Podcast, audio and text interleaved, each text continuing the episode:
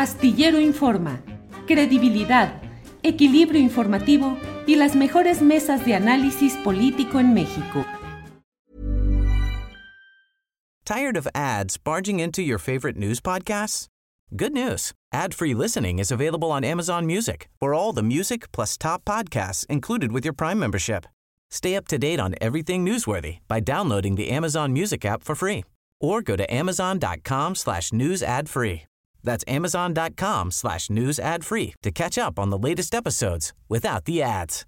Millions of people have lost weight with personalized plans from Noom, like Evan, who can't stand salads and still lost 50 pounds. Salads, generally, for most people, are the easy button, right? For me, that wasn't an option. I never really was a salad guy. That's just not who I am. But Noom worked for me. Get your personalized plan today at Noom.com. Real Noom user compensated to provide their story. In four weeks, the typical Noom user can expect to lose one to two pounds per week. Individual results may vary. Agustín, buenas tardes. ¿Qué tal, Julio? ¿Cómo estás? Mucho gusto saludarte. Gracias por la invitación. Al contrario, Agustín, con mucho interés en platicar, porque justamente el abordar diferentes puntos de vista es lo que nos puede permitir enriquecer nuestra visión y nuestra perspectiva de lo que va sucediendo.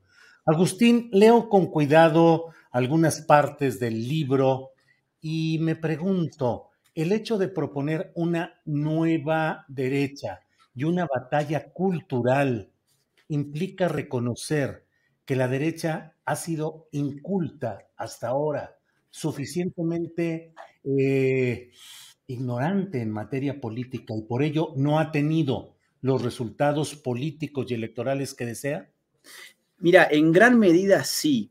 Las derechas o lo que yo ya llamo las viejas centro derechas, eh, las podemos representar. No voy a hablar de México porque estoy en México y no puedo hacerlo por el artículo 33 de la Constitución, con lo cual ustedes piensen sus ejemplos dentro de México, yo les voy a dar de otros países. Por ejemplo, en Argentina, la vieja centro derecha puede ser el macrismo.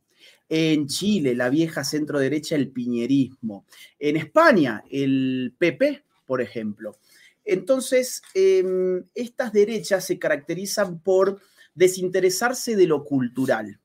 Entender que la cultura es un conjunto de símbolos, de inmaterialidades que no hacen sustantivamente al proceso político, que no hacen sustantivamente a la construcción del voto y que se las pudieron sin mayores trámites entregar a sus enemigos para que sus enemigos hicieran lo que quisieran con la cultura.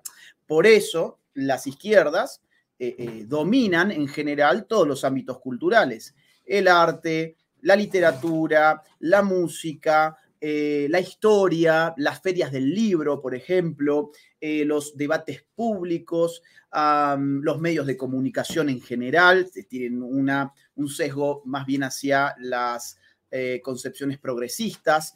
y esto fue porque la derecha pensaba que mientras la economía marchara bien, todo lo demás estaba dado por añadidura. El ejemplo clarísimo al respecto sobre esto es Chile. En Chile, con un sistema económico muy sano, una envidia para muchos países de la región, como por ejemplo el mío, Argentina, nosotros somos vecinos de Chile, los envidiamos siempre por el sistema económico, por la este, que no tengan inflación, su PBI por cápita es altísimo, la reducción del índice de Gini, etcétera. Y sin embargo, por motivos culturales que la derecha nunca abordó en Chile, eh, terminan hoy con una convención constituyente que promete tirar por la borda el eh, esquema eh, arquitectónico, jurídico, político y económico chileno. ¿Por El dejado por Augusto Pinochet. Exactamente, exactamente. O sea, reivindicas pues la figura de Pinochet bueno, yo lo que, lo que reivindico es el sistema económico que fundaron los Chicago Boys en Chile, eh, que tuvieron una eh, participación clara en el gobierno de Augusto Pinochet.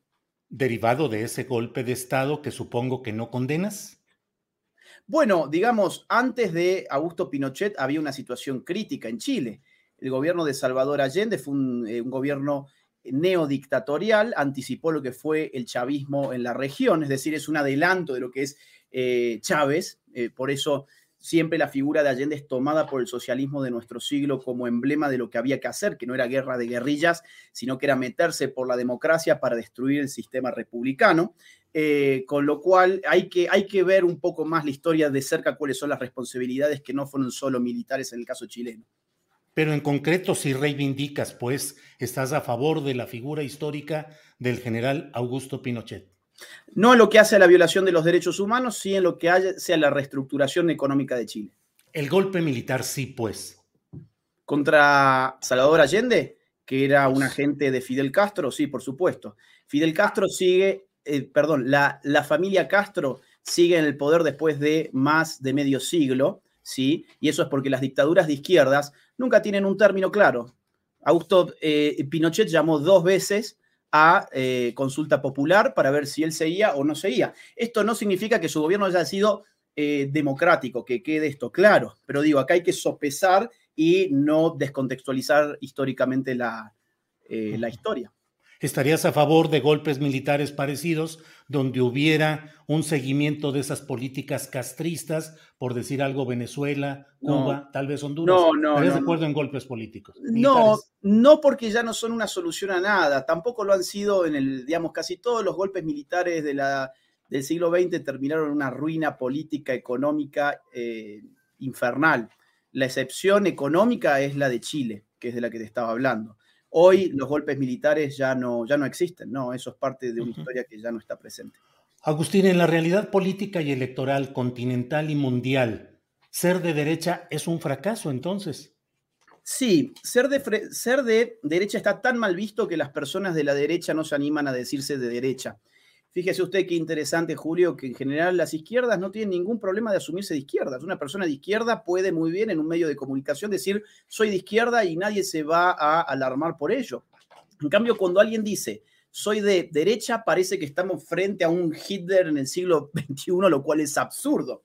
La gran pregunta que yo hago es, ¿por qué? Digamos, con los 100 millones de muertos que se llevó el comunismo en el siglo XX, ¿Por qué con el fracaso económico de las ideas de izquierdas que los tenemos, no en el siglo XX, sino incluso las podemos ver hoy en Venezuela, que es un país riquísimo en recursos naturales, petróleo sobre todo, y que tiene un 98% de pobres?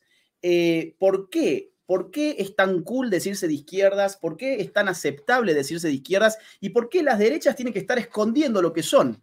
Fíjese usted que la gente de la derecha habitualmente dice, no, eso de hablar de derechas, izquierdas, es algo del pasado. Eso con la complejidad del mundo actual no puede responder a, los eh, desafíos y a las situaciones del hoy, lo cual es absurdo porque precisamente izquierda y derecha es una antinomia que tiene por función simplificar un mundo cada vez más complejo.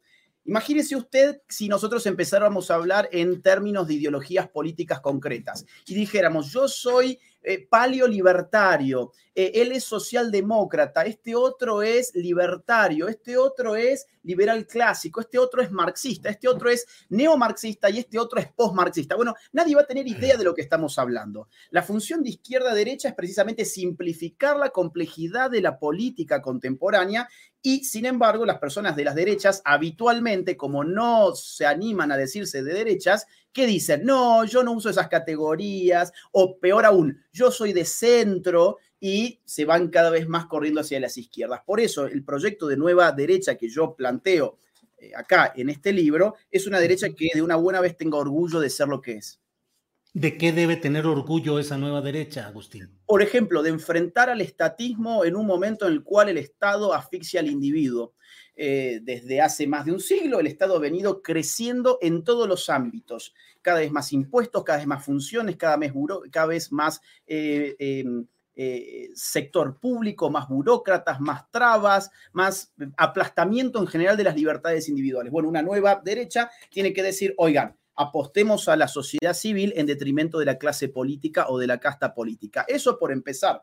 Por otra parte, la nueva derecha tiene que tener orgullo de defender los valores de la patria en un contexto en el cual la soberanía de nuestras naciones está siendo entregada a las organizaciones internacionales y a la agenda globalista. Por ejemplo. ¿Cómo a qué agenda, como a qué organizaciones internacionales? Por ejemplo, sí, por ejemplo, la ONU. La ONU desde el año 1994, en lo que fue la conferencia del Cairo sobre población y desarrollo, le ha pedido a todos los estados del mundo que legalizaran el aborto a más tardar para el año 2015. ¿Sí? Eso lo pueden revisar en los documentos finales de la Conferencia del Cairo en 1994 en la página oficial de Naciones Unidas.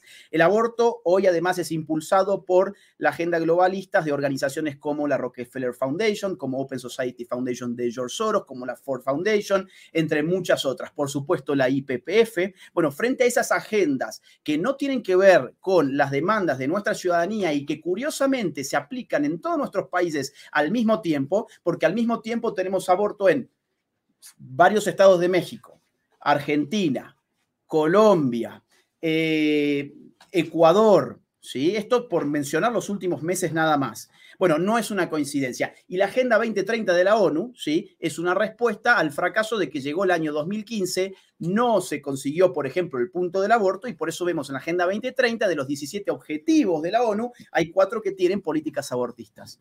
¿No hay que respetar la voluntad individual de quien quiere abortar, Agustín?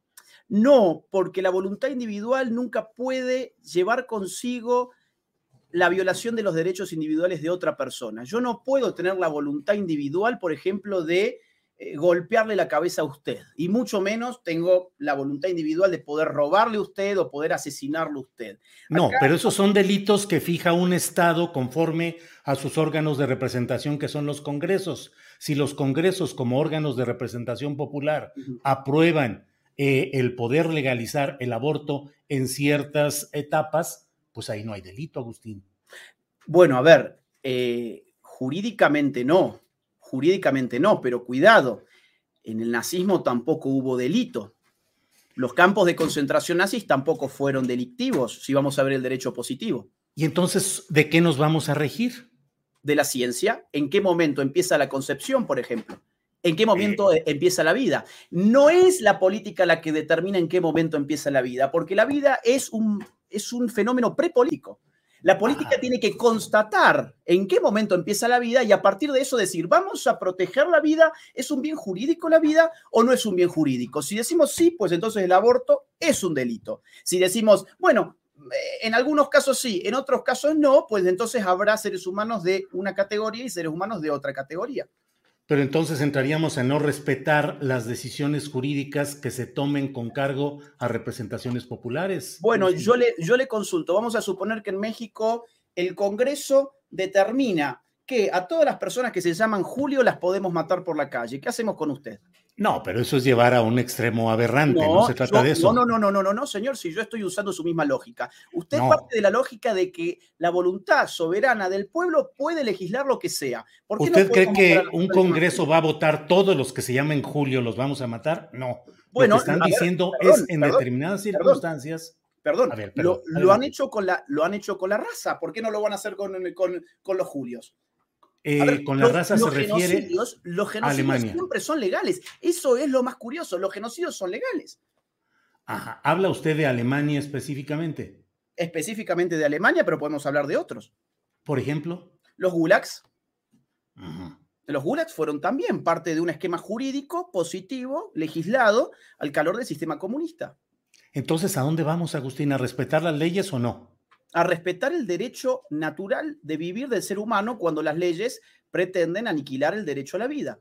Pero el derecho natural no es el derecho positivo, se funda en una idea preconcebida que tiene más de religioso que de jurídico. No, en absoluto. En absoluto. A ver, bueno, el, derecho natural es creer que hay algo preconcebido que debe respetarse solo porque viene de una fuente superior. Bueno, por empezar, la fuente de la vida no es la política, por lo tanto, la política no debiera. ¿Cuál es la fuente de la vida? La naturaleza. O, a usted quién le ha dado la vida? El Estado. Sí, sí, la naturaleza, la naturaleza. Claro, por eso el derecho natural eh, es antes del derecho positivo. Y algo muy importante, no se olvide, por favor, que si el nazismo fue condenado, fue gracias al derecho natural y no al derecho escrito.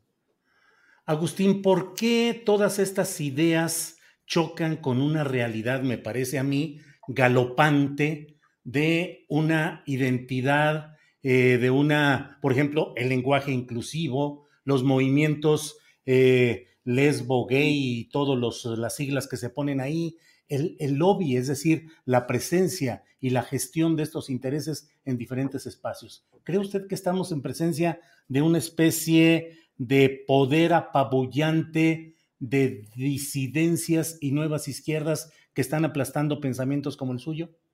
Sí, y son en general militancias bastante minoritarias, ridículas, pero muy bien apoyadas por los medios de comunicación, muy bien apoyadas por los estados y muy bien apoyadas eh, por las grandes tecnológicas, que por ejemplo ellos jamás les bajan ninguna cuenta de Internet y a los que resistimos sí que nos la bajan, y es muy bien apoyada también por los eh, centros del poder global como Naciones Unidas. Vamos a ver, el lenguaje inclusivo.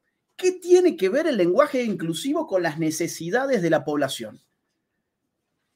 Vamos a ver México, por ejemplo. Identificar y precisar un segmento de población que no se identifica con lo binario. Es un problema de ellos. A mí la ley no me tiene por qué, no me tiene por qué obligar a mí a la ley a hablar conforme a una percepción que me es ajena. Si usted me dice, la ley no obliga a eso. ¿Cómo que no? En donde esto avanza, donde esto avanza, por ejemplo, en distintos estados norteamericanos, en Canadá, en sitios de Europa, ya hay multas para las personas que no se refieran a una persona de acuerdo a un pronombre de género eh, específico. Vamos, vamos a poner un caso muy claro. Eh, en California, en hay 250 mil dólares de multa hoy en California hasta 250 mil dólares de multa por usar un pronombre de género equivocado. De modo que, supongamos que yo me, yo me autopercibo Agustina, y usted, Julio, se refiere a mí como él en vez de ella, y nosotros estamos en California. Pues yo lo puedo demandar a usted y meterle una multa de hasta 250 mil dólares. Entonces, yo debe... Sí, perdón, perdón, adelante, adelante. No, no, no. Entonces digo, evidentemente, una persona tiene todo el derecho del mundo a autopercibirse como quiera. Yo no tengo ningún cuidado de si usted se quiere autopercibir como Julio, como Julia, como lo que a usted le guste. Ahora, lo que no existe es el derecho de obligar a otra persona a modificar inclusive su lenguaje para cumplir los caprichos de una minoría. Tired of ads barging into your favorite news podcasts? Good news. Ad-free listening is available on Amazon Music. For all the music plus top podcasts included with your Prime membership. Stay up to date on everything newsworthy by downloading the Amazon Music app for free or go to amazon.com slash news ad free. That's amazon.com slash news ad free to catch up on the latest episodes without the ads.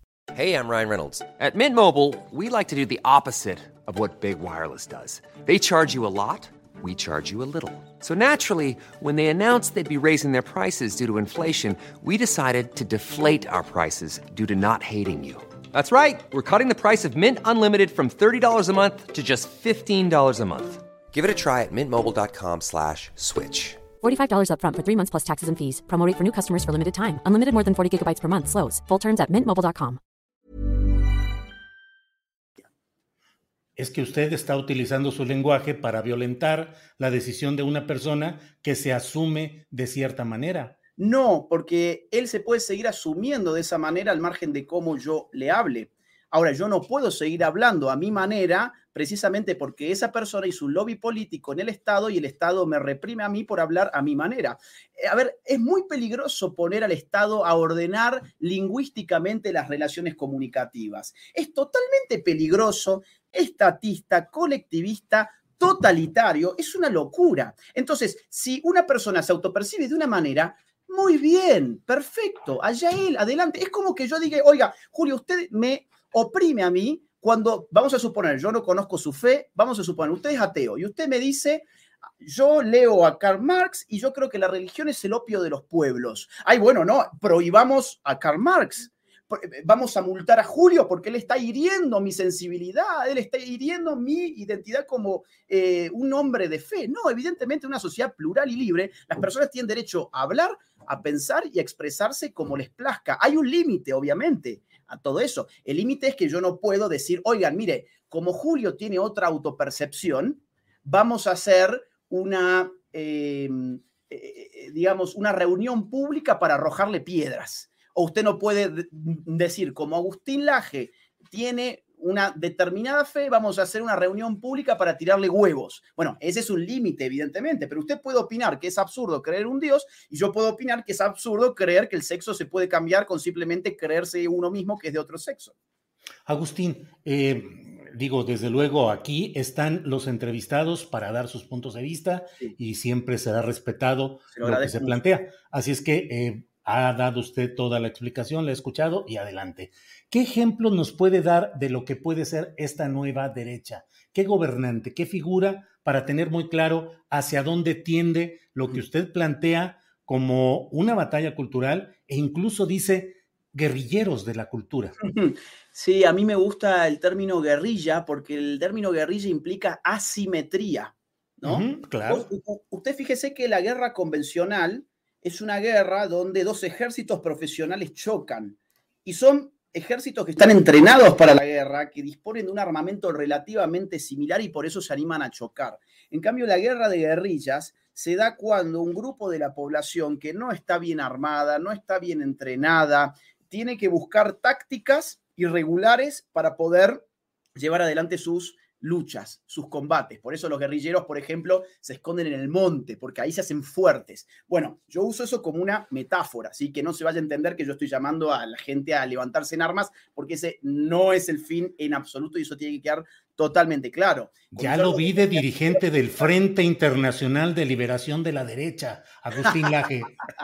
Y, y yo, y yo me, me pongo como una boina Sí, guevarista, así ¿no? es, así quedaría es, así bien, es. quedaría bien. Ya, la, ya la voy a empezar a usar cuando hable más eh, a- sobre este libro. Mire, entonces, ¿por qué guerrillero cultural? Y porque el guerrillero cultural es una persona que no es dueño de un medio de comunicación, no es el dueño de un diario, no es el dueño de un teatro, no es, el- no es un productor de cine, no es el dueño de Netflix, pero dice, ¿sabe qué? Yo tengo un celular. Y con mi celular puedo crear una cuenta de Twitter, puedo hacer un canal de YouTube, puedo armar mi podcast y voy a hacer esto no solamente para sacarle fotitos con mi celular a la comida que como o para sacarme una selfie en el baño que se vea el inodoro de fondo. No, Eh, voy a hacer algo un poco más interesante con las redes sociales, que es convertirme en un guerrillero cultural para defender mis ideas, mis convicciones. Ahora usted me pregunta cuál es el político. Bueno, hay algunos, hay algunos casos. El más claro que yo veo es Santiago Bascal eh, de Vox en España. Que La ultraderecha, le dicen. Sí, a ver, le dicen ultraderecha a todo lo que no sea de izquierda. Porque. eh, Pero el, sí, sí, para mí ultraderecha es el nazismo y eso no tiene absoluto que ver con el nazismo. Es un efecto mediático decirle ultraderecha. Es de derecha de verdad. Si uno lo compara con el PP, el PP se corrió el centro, por lo tanto Vox quedó en la derecha. O por ejemplo, en Argentina, Javier Milei. No sé y si en, en. España el, el escándalo de corrupción con Díaz Ayuso y con toda la, la- el disenso y el choque, el conflicto interno en lo que había sido la derecha tradicional en España, Agustín. Sí, una derecha tradicional que era el PP, que se fue corriendo cada vez más hacia el centro, incluso ab- abrazó agendas progresistas. Por ejemplo, la agenda del aborto.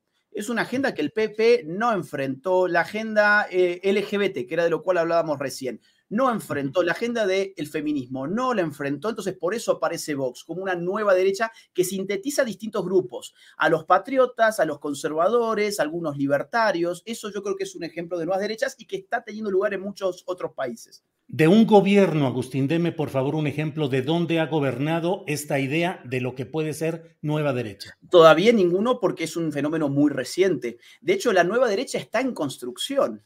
A ver, lo más parecido de un gobierno de nueva derecha que uno podría ver puede ser el gobierno de Donald Trump, por ejemplo.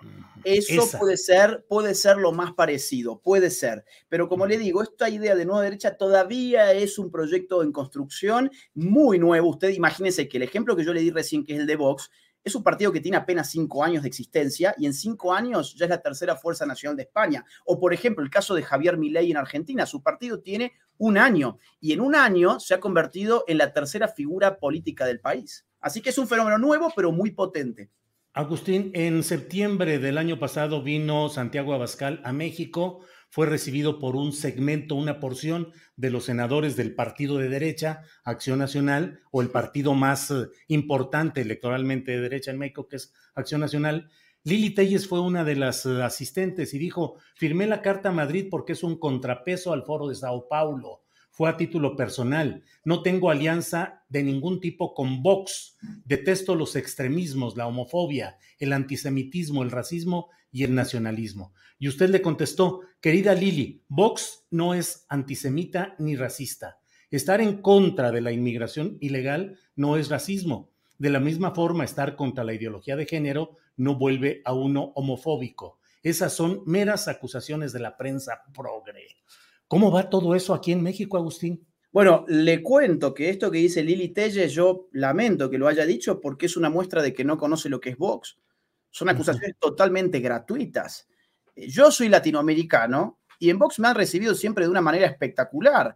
Vox tiene candidatos que son de color, tiene candidatos homosexuales, nunca han hecho una sola palabra antisemita, no existe. Eso es una, un ataque burdo e ignorante. O sea, yo la verdad que lamento mucho que Lili Telles haya dicho esto, pero yo quisiera contarle, si usted me lo permite, algo que no fue dicho, porque yo estuve en esa reunión. Yo fui convocado a esa misma reunión, eh, que fue en el Senado, ¿sí? Eh, porque se iba a lanzar un proyecto de un senador del PAN. Ese proyecto era para tratar de ayudar a la mujer en estado vulnerable que no desea hacerse un aborto. La idea de ese proyecto era, bueno, oigan, no puede ser que el Estado lo único que le pueda eh, ofrecer a una mujer vulnerable, embarazada, sea un aborto. Queremos que a las que apuestan por la vida, el Estado les pueda dar una solución efectiva. Bueno, de eso iba ese proyecto. Ahora, fíjese que para eso fuimos convocados muchas personas a dar eh, explicaciones teóricas en mi caso, fue la gente de Vox y fueron incluso mujeres vulnerables mexicanas a contar su situación personal. Fue una cosa sumamente emotiva y sumamente importante. ¿Sabe qué hicieron los senadores y los diputados que allí fueron? ¿Se echaron para atrás? Se pararon en la foto, no se quedaron a escuchar una sola intervención. Mm. Terminamos hablando entre nosotros y ellos se fueron. Se fueron. Entonces, digamos, eh, eh, eh, usted me dice el PAN. Bueno, el, PAN no entra, por lo menos en mis consideraciones, dentro de lo que es la derecha. El PAN es un partido tradicional, con sus principios totalmente lavados. En muchos casos, muchos políticos del PAN ya ni siquiera los respetan, sino todo lo contrario, los vulneran. Las bases del PAN están cada vez más hastiadas del PAN y de eso yo le puedo dar fe personal. Yo he estado en una, dando una conferencia eh, en, una, en un centro del PAN, no le puedo decir ahora dónde, pero fue muy importante, fueron muchas personas del PAN, eh, y yo me dediqué en esa eh, conferencia a atacar al PAN. Eh, y los militantes del PAN estallaron en aplausos en cada ataque que yo hacía del PAN. Y estamos hablando de un auditorio de 400 personas, no de 30. Entonces, ¿Y cuáles eran sustancialmente sus ataques, Agustín? Mis ataques son que estas personas han abandonado la cultura, se han dedicado a hacer la politiquería barata, no les importaron sus principios, apenas la prensa los empezó a acusar de aliados de Vox sin tener idea ni lo que es Vox, ni conocer qué es Vox, salieron a tratar de despegarse, siempre tratando de quedar bien con la prensa progre, siempre tratando de quedar bien con aquellos que no los van a votar en su vida y traicionando por añadidura a aquellos que conforman su base militante y aquellos que respetan los y adhieren a las ideas fundadoras, por lo menos, del PAN. Entonces, digamos, ese era mi juicio y se ve que fue un juicio compartido, no digo por todo el PAN, porque no es, no, no es representativo mi experiencia, pero en ese lugar, que fue en un lugar de Baja California, em, el, el, auditorio de 400 militantes del PAN aplaudieron. Entonces, eh, evidentemente acá se está armando un vacío político donde hay gente que reclama una derecha más consustanciada, con las ideas, más sustanciosa, eh, y en cualquier momento yo no descarto que se pueda armar algún partido político nuevo. Yo sé que la ley electoral que ustedes tienen es bastante complicada, pero no habría que descartarlo. Agustín, como decimos en México, entonces está frita la derecha en México, porque si el PAN es lo que usted nos dice y una opción ha sido la de Margarita Zavala y Felipe Calderón, con su proyecto llamado México Libre, que quiso ser partido y que la Fundación Libre, que usted forma parte directiva de ella, en su momento, hace dos años creo, eh, señalaron que les habían robado a ustedes el logotipo, la idea, el lema. Y la fundación que usted dirige o de la que forma parte directiva dijo que si eso era lo que proponían, que usted no se podría imaginar lo que sería este grupo con Margarita como presidenta? Mira, eh, yo creo que lo más probable que haya pasado en ese momento, después de haberlo eh, eh, pensado, sí, fíjate, bueno, el logo nuestro ahí arriba es un logo nuevo, pero nuestro logo anterior era prácticamente idéntico. Lo que yo supongo, sinceramente, es que esta gente ha contratado a un equipo de marketing, de diseño gráfico, que no hicieron su trabajo honestamente, que se pusieron a ver qué fundaciones o qué grupos o qué partidos políticos eran similares y copiaron el logo, copiaron el nombre y le dijeron, acá te vendemos este paquete. Yo no creo que estos señores que dirigían este grupo eh, hayan ellos hecho ese eh, trabajo, pero sí que lamenté mucho que haya sido así. Aunque ahí lo dices, si comienzan robando, no queremos imaginar lo que sería como presidente. Sí, ha sido una, una lástima enorme que, que, estas eh, pequeñeces pasen. Ahora, fíjate vos que este... Mm, pero tiene usted, Agustín, un juicio positivo de Felipe Calderón y de Margarita Zavala como políticas. No, no, no, no, no, no. No, yo creo que la nueva derecha tiene que ser hecha con outsiders. Usted fíjese en los nombres que yo les he dado. Estamos hablando de Santiago Abascal, de José Antonio Cast en Chile, de Javier Milei en Argentina, de López Aliaga en Perú. E incluso hasta Donald Trump era un outsider de la política, era un outsider, un outsider dentro del Partido Republicano y era un asme reír del cual se mofó toda la prensa durante el año 2015, diciendo que no iba a pasar las primarias. Eh, entonces, la nueva derecha mm, yo no creo que se pueda armar a partir de políticos que son de la casta política. No le, no le corte la secuencia, por favor. Agustín iba dando nombres de personajes en cada país. ¿Y en México? en México tienen un problema enorme en que es la ley electoral. Es decir, bueno, pero podría haber líderes. Sí, sí, sí, hay líderes, hay líderes. Bien, uno. Eduardo Verástegui yo creo que Eduardo Verástegui, eh, él ha tenido, él tiene algunos condimentos muy interesantes. Por ejemplo, vamos a ver, eh, es joven. Si usted ve los ejemplos que yo le he dado de las nuevas derechas, en general son personas relativamente jóvenes. No Donald Trump, pero el resto de los casos, Santiago Bascal, Javier Milei, sí, son personas jóvenes. Número dos, eh, es un outsider de la política. Es decir, él se ha dedicado a la televisión, al cine, incluso no sé si ha grabado alguna canción. Este, no, no, no conozco mucho su vida artística, pero tengo entendido que viene de esos lares. Eh, Actor, activista contra el aborto, exacto. relacionado con grupos católicos. Bueno, y ese es el tercer punto, que él tiene un activismo social que es reconocido por mucha gente, es decir, no es un desconocido outsider, es un outsider de la política, pero conocido en un sector. Ahora, esto es muy importante el proyecto de nueva derecha, por lo menos que yo pienso en este libro, no es un proyecto religioso ni sectario. De hecho, yo creo que no hay nueva derecha allí donde se piensa que la nueva derecha tiene que ser católica. No, una nueva derecha tiene que abrazar a gente que viene de distintos credos, de distintas iglesias, de distinta fe o sin fe en absoluto. Ese no es el punto. Hasta ateos. Hasta ateos, claro. Pero claro, mire, uno de los pensadores más importantes para mí de estos años eh, que apoya estas ideas es ateo, que es Miklos Lukács, eh, peruano, eh, profesor inglés, de, perdón, profesor en Manchester. y bueno, es ateo y no hay ningún problema. O sea, no creo que se tenga que hacer de esto una iglesia. Eso sería ridículo. Bien. Pues Agustín, sí, perdón. Carlos Leal es otro nombre que yo le puedo dar. Carlos, Leal, no sé si le suena. Diputado. Sí, lo entrevisté hace, hace meses. Bueno, Carlos Leal está armando un partido político nuevo que se llama Creemos. Eh, Baja Californiano. No, en Nuevo León. En Nuevo León. Ah, sí, en Nuevo León. En Nuevo León. Fue eh, diputado local. Sí. Ahí, sí. Exacto. Y bueno, él este, tiene una visión muy similar de lo que, de lo que hay que hacerse.